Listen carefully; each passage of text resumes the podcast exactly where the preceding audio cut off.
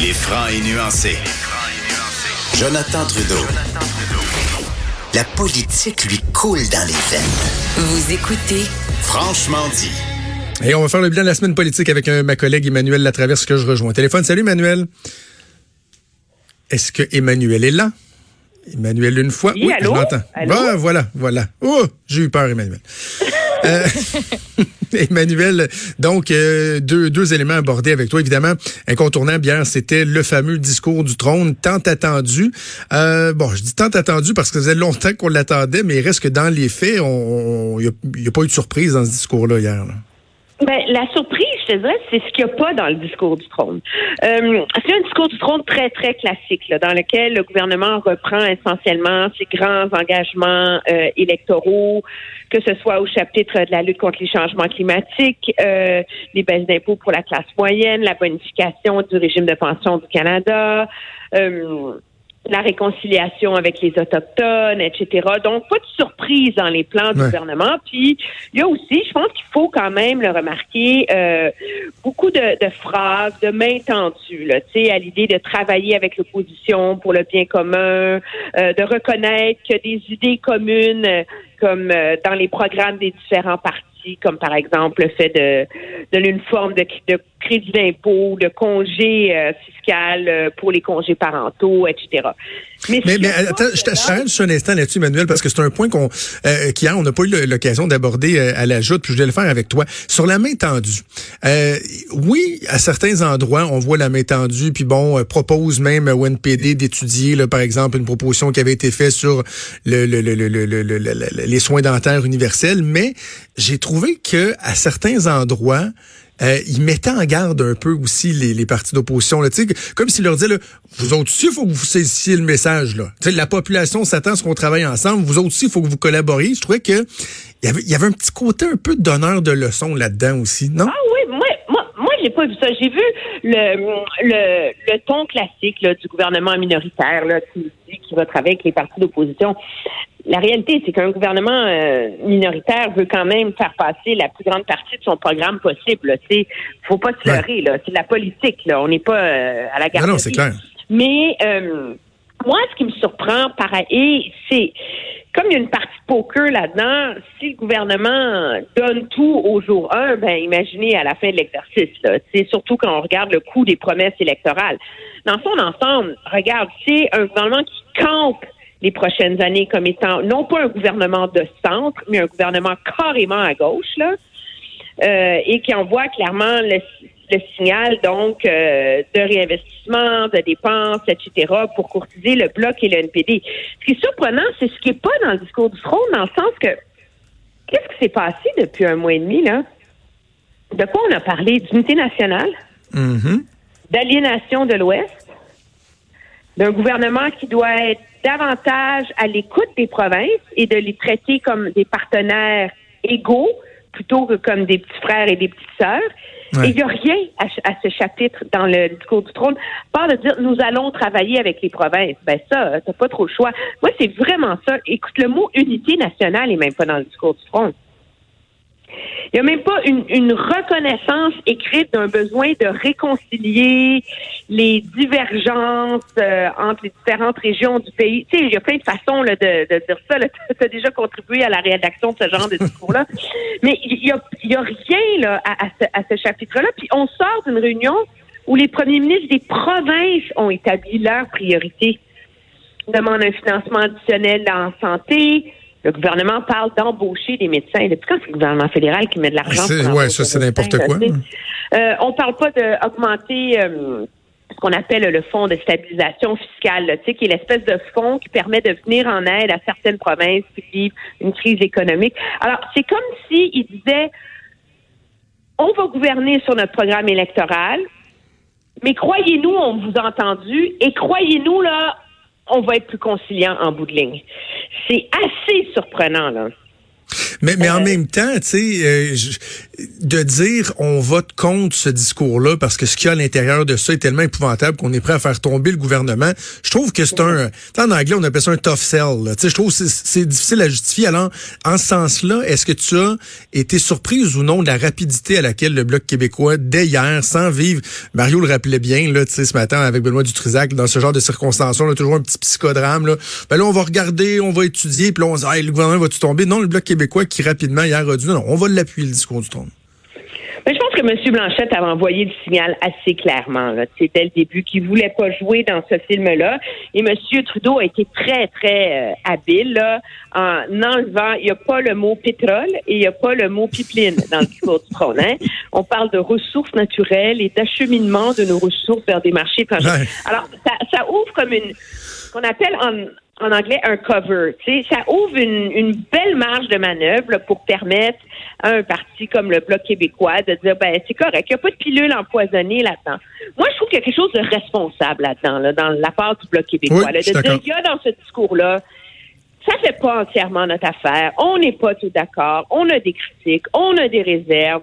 Mais en bout de ligne, il y a des éléments qu'on avait demandés sur les pensions, les producteurs laitiers, les changements climatiques qui font qu'on peut travailler avec ce gouvernement-là. Ce qui me surprend, par ailleurs, c'est que le Bloc québécois, ils ont été élevés pour, ils ont été élus hein, en promettant de porter les consensus du Québec. Mm-hmm. Et les demandes de M. Legault, là, tu sais, sa fameuse liste de demandes en campagne électorale, là, il n'y a pas un mot là-dessus dans le discours du Trump. Mais en même temps, il n'y a aucune province, il n'y a aucune province qui a des besoins particuliers qui ont été ciblés, là, tu sais. C'est ça. Mais pour un parti qui s'est fait, je veux dire, la dernière fois qu'un qu'un que le Bloc québécois avait appuyé un gouvernement minoritaire, c'était sous M. Harper, puis il y avait la promesse de régler le déséquilibre fiscal. Puis il y avait quand même une réponse claire à une demande de Québec là-dedans. Là. Alors là, ça va être intéressant. tout le monde est dans une période de grâce en ce moment. là je pense que c'est un peu facile de casser du sucre sur le dos du Bloc québécois en disant, ben, il n'a pas répondu aux demandes de Legault. Tout le monde est d'accord que le Bloc a agi de manière responsable. Mais on voit naître les difficultés de positionnement auxquelles le Bloc peut être confronté dans ce Parlement-là, là, avec cette situation-là où il a été élevé en portant les demandes de M. Legault. Mais maintenant qu'il est à Ottawa, il se conduit à la défense de son propre programme électoral. ça aurait été quand même drôle parce que bon, il y a un peu d'hypocrisie de la part du NPD parce qu'on semble décoder qu'ils vont, ils vont voter contre. Mais si le bloc québécois hier sort, puis justement, tiens, utilise les arguments que tu mentionnes, il n'y a pas telle, telle, telle, telle, telle affaire, on n'aura pas le choix, on va voter contre. Le NPD aurait été obligé de voter pour. Là. Il aurait trouvé une façon, il aurait été obligé parce qu'ils veulent pas repartir en élection, vous voyez. Ben, le NPD a déjà joué dans ce jeu-là, ce jeu-là sous euh, Jack Layton et Paul Martin, et le NPD avait poussé le mélodrame jusqu'au fait de recevoir du milliard de dollars dans le discours du Trump. Il avait quasiment réécrit le budget, tu sais. Alors, je veux dire, c'est une partie poker, c'est une partie bras de fer, là. Celui qui tient le plus longtemps tient le plus longtemps. Moi, là où j'en ai contre la critique de M. Euh, Singh, c'est de dire qu'il n'y a pas assez de détails dans le discours du trône. Je veux dire, c'est un document d'intention et M. Trudeau a été habile sur un autre truc, c'est que les lettres de mandat de ses ministres n'ont pas encore été rendues publiques. Alors, quand on lit des phrases comme euh, créer un programme national d'assurance médicaments, c'est flou, là, tu sais, euh, indemniser les victimes des services à l'enfance autochtone en temps opportun il y a plein de phrases, pas des phrases creuses, mais des phrases vagues à souhait dans un discours du trône. Leur vraie signification et les vraies intentions du gouvernement, c'est pas dans le discours du trône qui vont venir, c'est dans les lettres de mandat des ministres. Et ils se sont engagés à les rendre publiques encore une fois. Oui, mais elles sont pas prêtes. Ou elles sont pas rendues publiques, l'un ou l'autre. On s'entend, là. Alors, ça permet d'entretenir euh, euh, la marge de manœuvre pour tout le monde là pour euh, éviter à tous un, un mélodrame un mélodrame collectif là.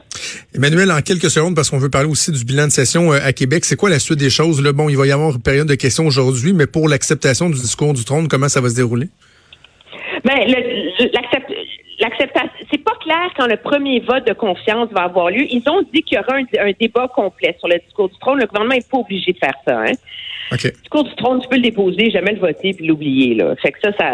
Alors, mais il va certainement avoir un vote de confiance avant la pause parlementaire parce qu'il faut faire adopter les crédits budgétaires.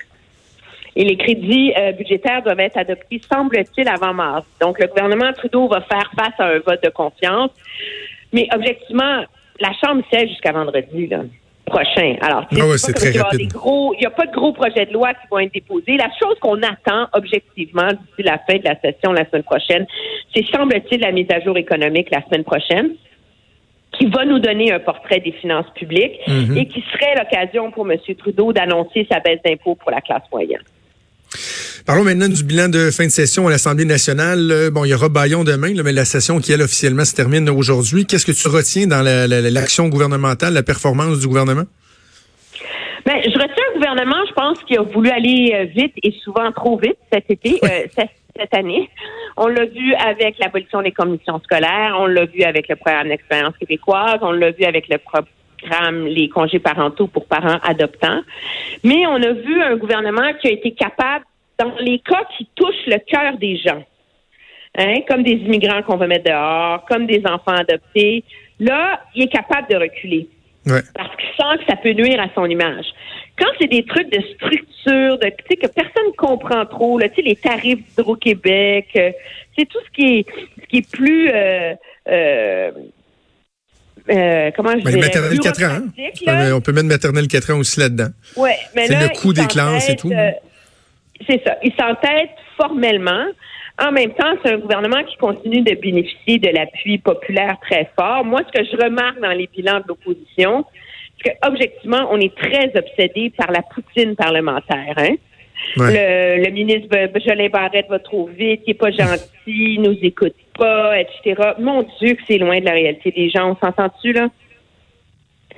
Je veux dire, entendez-vous entre vous là, que, que le leader parlementaire du gouvernement bouscule tous et chacun là. C'est pas ça qu'il va faire, c'est ça. eux, eux, ils espèrent que c'est ça qui va égratigner là, euh, la, la, confiance des Québécois envers ce gouvernement-là. Et c'est pas vrai là. L'ajout parlementaire d'un, les gens l'écoutent pas. souvent ils nous écoutent nous en parler les analystes, mais je veux dire, ils, ils ont d'autres choses à faire. Puis dans bien des cas, c'est souvent très plate. C'est pas ça qui va venir euh, changer la perception. N'empêche que si on glisse un mot sur le travail des, oppositions. Euh, cette session-ci, moi, j'ai trouvé que davantage par rapport euh, ben, aux, aux, autres sessions qu'on a eues à, date, ils, ont fait leur travail plus efficacement quand même d'opposition, c'est-à-dire d'être capable justement de faire reculer le gouvernement sur certains aspects. Oui, on voit des, oppositions qui, chacune à leur façon, ont retrouvé leur repère. Euh, où le Parti québécois est beaucoup moins sonné, là, si on veut. Et je pense M. Birby a été un un bon chef par intérim, là, tu sais, pour essayer. Et c'est sûr que au Parti québécois, c'est la performance de Mme Yvon hein, qui fait une grosse différence, là, souvent en termes ben de recul, euh, à cause de sa notoriété, à cause du capital de sympathie dont elle bénéficie. Et je pense que ça a contribué, là, tout ça, à cette petite remontée là, qu'on voit du côté du Parti québécois. Chez, euh, chez Québec solidaire, euh, un aveu intéressant, moi, j'ai trouvé euh, de la part du leader, Gabriel mhm. Nadeau-Dumois, où il dit il faut qu'on soit plus performant.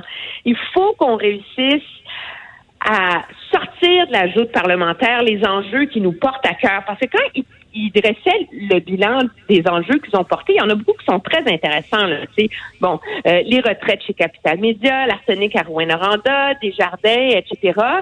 Mais ils viennent souvent derrière les autres dans ces enjeux-là et sur la lutte contre les changements climatiques aussi.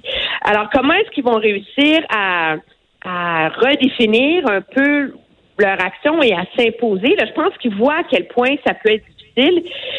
Et je pense qu'il y a un aveu que personne fait, mais qui est là qu'on ne demandera pas à Catherine Dorion de ne plus être Catherine Dorion.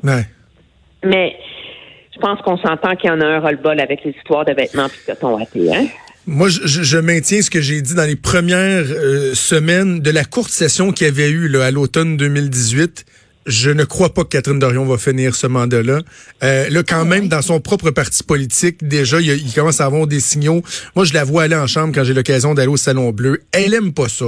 Elle trippe pas. Fait que, tu sais, c'est beau l'attention. Puis ça, à un moment donné, moi, je pense que ça, ce sera le, le, le, le tremplin pour faire autre chose. Je te dis, Emmanuel, je serais très surpris qu'elle reste pendant quatre ans. Mais en même temps, il y a un apprentissage là-dedans, puis c'est intéressant parce que Manon Massé disait Québec solidaire est là pour déranger, hein? Et ça fait partie de leur action politique. Et je pense que l'art pour Québec solidaire, c'est de trouver comment bien déranger. Et ça, c'est pas facile à trouver non plus, là.